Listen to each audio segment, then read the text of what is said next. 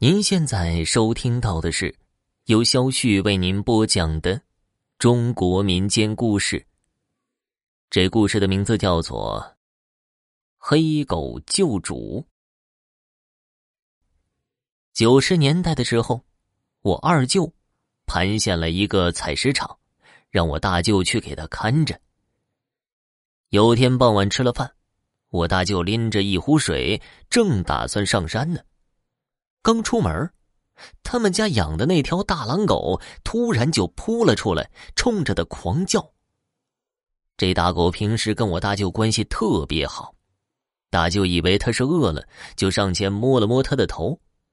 可谁成想啊，这大狼狗竟一口咬住了我大舅的裤腿，然后便一直龇牙咧嘴的低声吼叫。大狗在他们家已经近十年了。从来都没出现过这种情况，一时间我大舅也有点懵了，因为要上山给我二舅看矿，天黑了就不好走了，于是用力一扯，将裤腿从狗嘴里拽了下来，好好的一条裤子，扯破了个大口子，弄得大舅当时还挺生气，也不知道这狗是发什么疯，不过那个时候啊也没多想，就出了门走了好远，还能听见那大黑狗在叫呢。当时二舅的采石场只是在不远处的路口有个简易的房子，照看着点儿刚拉进来的设备。因为山里就他一个人，我大舅躺在床上也没有事儿干，就借着烛光看了一会儿旧报纸。按大舅说的，也不知道具体几点了。总之啊。有些犯困了，便倒头睡了。可也就是刚睡着，突然听到外面有人喊他的名字。这倒是让我大舅愣了一下，想着呀，这大山里谁能喊他呀？还以为自己听错了。可这声音越来越近，越来越清晰，不过听着倒不是熟悉的人。大舅以为有人来找，有什么急事儿。披上衣服就去开门，可一出门却迎面飘了一阵雾气，冻得大舅一哆嗦。紧接着，大舅便莫名其妙的脑袋一沉，视线也有些模糊。就在这模糊的视线中，前方一个人影慢慢的朝他走了过来。不过呀，不应该说是走，而应该说是飘。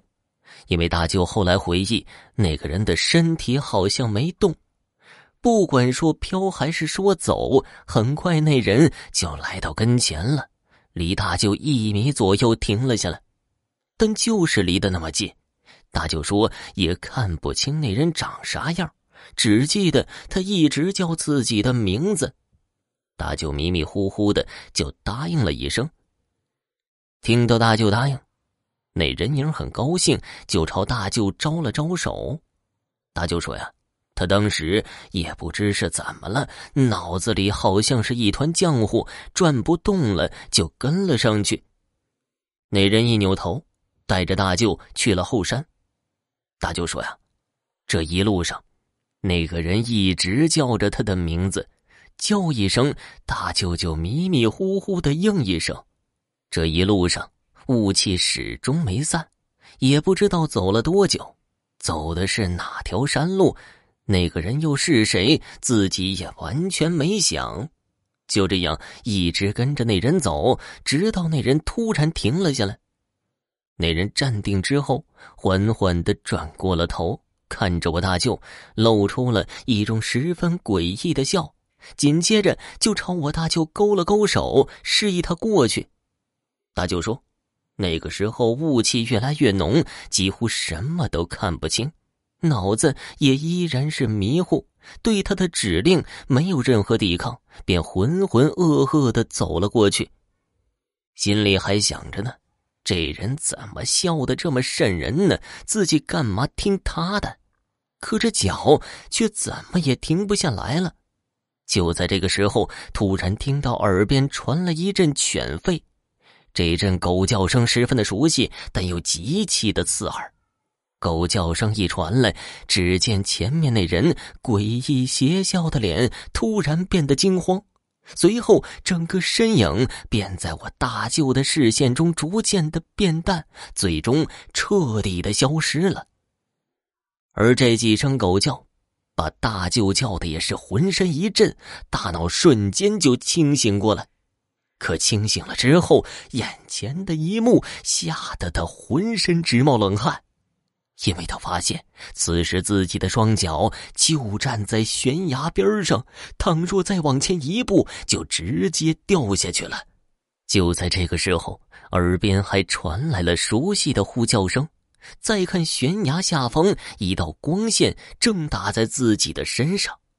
借着手电光往下一看，下面站着的竟然是我大舅妈和姥姥。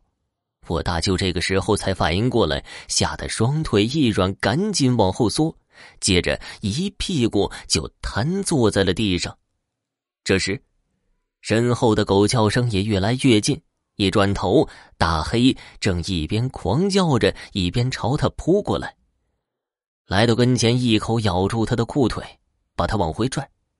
我就腿软，正好顺着大黑狗的这股劲儿往悬崖内侧挪动。大舅此时脑子清楚，哪还能不明白是大黑救了他？一把把大黑抱到了怀里，也从舅妈那儿知道了今晚家里发生的事儿。原来。傍晚的时候，我大舅出门之后，大黑在门口一直暴躁不安。舅妈出来给他喂食，就见他一边挣扎，一边用嘴咬铁链。我舅妈和姥姥也不敢动他，生怕被咬。后来也不知他是怎么弄的，还真把铁链挣开了。回过头来，冲着他们汪汪汪的叫了几声，转头就往山上跑。姥姥懂得多呀，心知这是要出事儿啊，这才带着舅妈进了山。正好发现大舅莫名其妙的要跳崖。大舅现在讲起来呀，还总是叹上一声。大黑自那件事情之后没多久就死了，也不知道是不是为了他挡了灾了。听众朋友，本集播讲完毕，感谢您的收听。